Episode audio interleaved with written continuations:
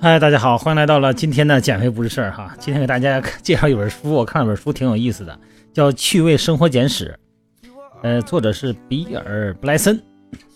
他说这话呢，说这故事呢，里边有好多的故事，呃，就是生活中呢我们现在看到的生活和他那个以前的哈，对照以前的，他说主要说英国嘛，那英国的生活方式。这里边有一段呢，就是说现在咱们吃的好东西，在以前呢。那都是一个，咱不说垃圾食品嘛，都是已经难以下咽的食品了。为什么呀？他天天吃就烦了。也对照咱们减肥的例子吧，再好的东西呢，如果不以附加意义为前提的食物，我觉得也就是垃圾，是吧？也就是填饱肚子，吃完再拉的不就是垃圾一样吗？他这书呢，他大部分都举的都是英国的例子。他首先呢就说这以前的哈，他那英国的这窗户嘛。现在咱们窗明几净的啊，讲究的是落地玻璃窗啊，那个阳光充足哈，面朝大海，春暖花开。那个时候呢，因为他要分收这个地产税嘛，所以说呢，那个房子都四面都是墙，不敢弄窗户，因为这个要收这个房产税。普通的窗户啊都很奢侈，你打开窗户以后呢，就会收税，窗户税。所以说呢，这个窗户基本上就不开，哎，有的呢干脆直接就用砖堵上。能开得起窗户的都有富裕人家，你看咱们现在的，是吧？南北通透多舒服。要是能安装玻璃窗的，那那就不是一般人了，因为玻璃那时候稀罕呢。出门之前呢，得把玻璃卸下来，怕风给吹碎了。还有的呢，就是这个有人特别要注明哈，这个房子留给妻子，但是呢，玻璃窗要留给儿子，这写遗产的这是。还有一个呢，就是说这个吃方面，这个厨房呢，那个时候呢发生什么故事呢？呃，维多利亚时代哈，一些大家庭有钱啊啊，想吃上一口热饭热菜都不容易。为什么呢？因为家里太大，就跟迷宫似的。呃，这个厨房啊，到餐桌的一两百米，这一盘子菜还没端上来就凉了，就跟那郭德纲说那相声似的。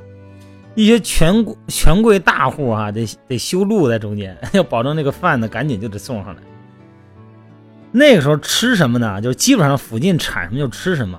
这书里说什么哈？咱们现在不是说那大龙虾嘛？啊，又好吃又显得这个尊贵的那个哈极品龙虾，那个时候遭人嫌弃。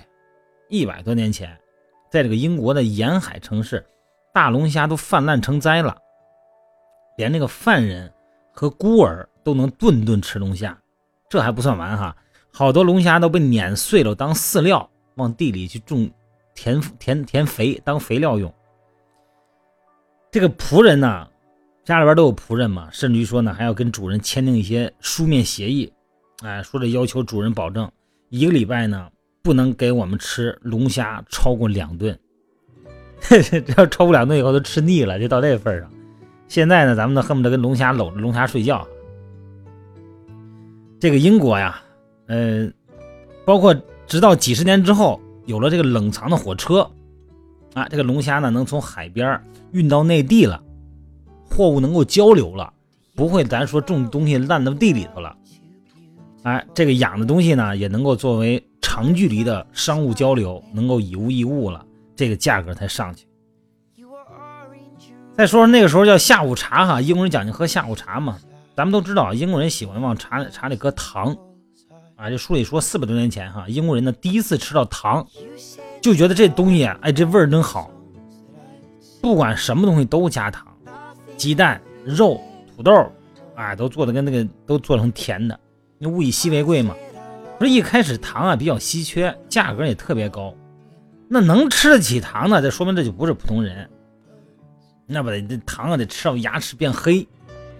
得虫牙，那时候怎么显着富贵？所以说当时呢就流行把牙齿涂黑，一看见人就是就是咧着嘴笑，啊，一口大黑牙，为的就是显示咱有钱，天天能吃得起糖。还有就是咖啡，一开始啊，这个英国人不爱喝咖啡，嫌咖啡苦，啊，这颜色黑黑的不好看。但是呢，牛津大学的师生呢喜欢咖啡的提神的功能，所以说牛津的咖啡馆呢也迅速开了几十家。不过呢，伦敦。咖啡馆开张要比牛津晚几年，就伦敦第一家咖啡馆的老板用了两种营销手段，就成功的把这个咖啡馆变成一种时尚了。这两种手段呢，一个是请有名望的人，哎，说咖啡好，形成口碑效应；另外一种呢是宣传咖啡的神奇功能，比方说能治头疼啊、风寒呐、痛风啊，哎，能治病。那这个营销套路呢，跟现在也差不多哈。呃，除这以外呢，这书还说一百多年前的伦敦呢，这个卫生设施特别少，哪怕是富丽堂皇的酒店，啊，六百多个房间哈，啊，就配四个厕所。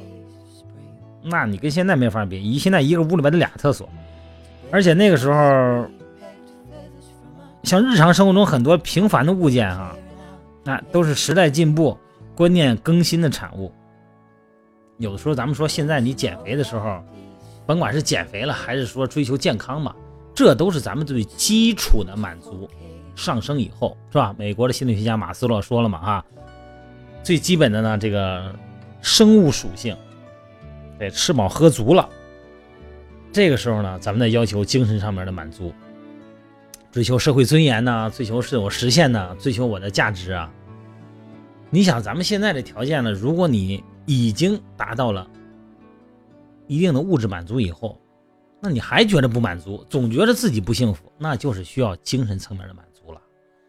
需要精神层面的满足的时候，你就不能再用吃喝玩儿尤其是吃和喝这种吃喝这个，它就不能满足你的精神需求。你为什么天天觉得烦呢？因为你没有精神世界，做点有意义的事是吧？跟大家同乐，多参与公众活动，哎，做一点义工，这太有意义了！今天咱聊了半天的闲散话题，咱们只希望提醒各位啊，在这个艰苦卓绝的哈运动减肥过程中，咱们不要忘了。我们实际上追求的是精神层面的生活，咱们要比几百年前的那些英国贵族所谓的哈要幸福的多，好吗？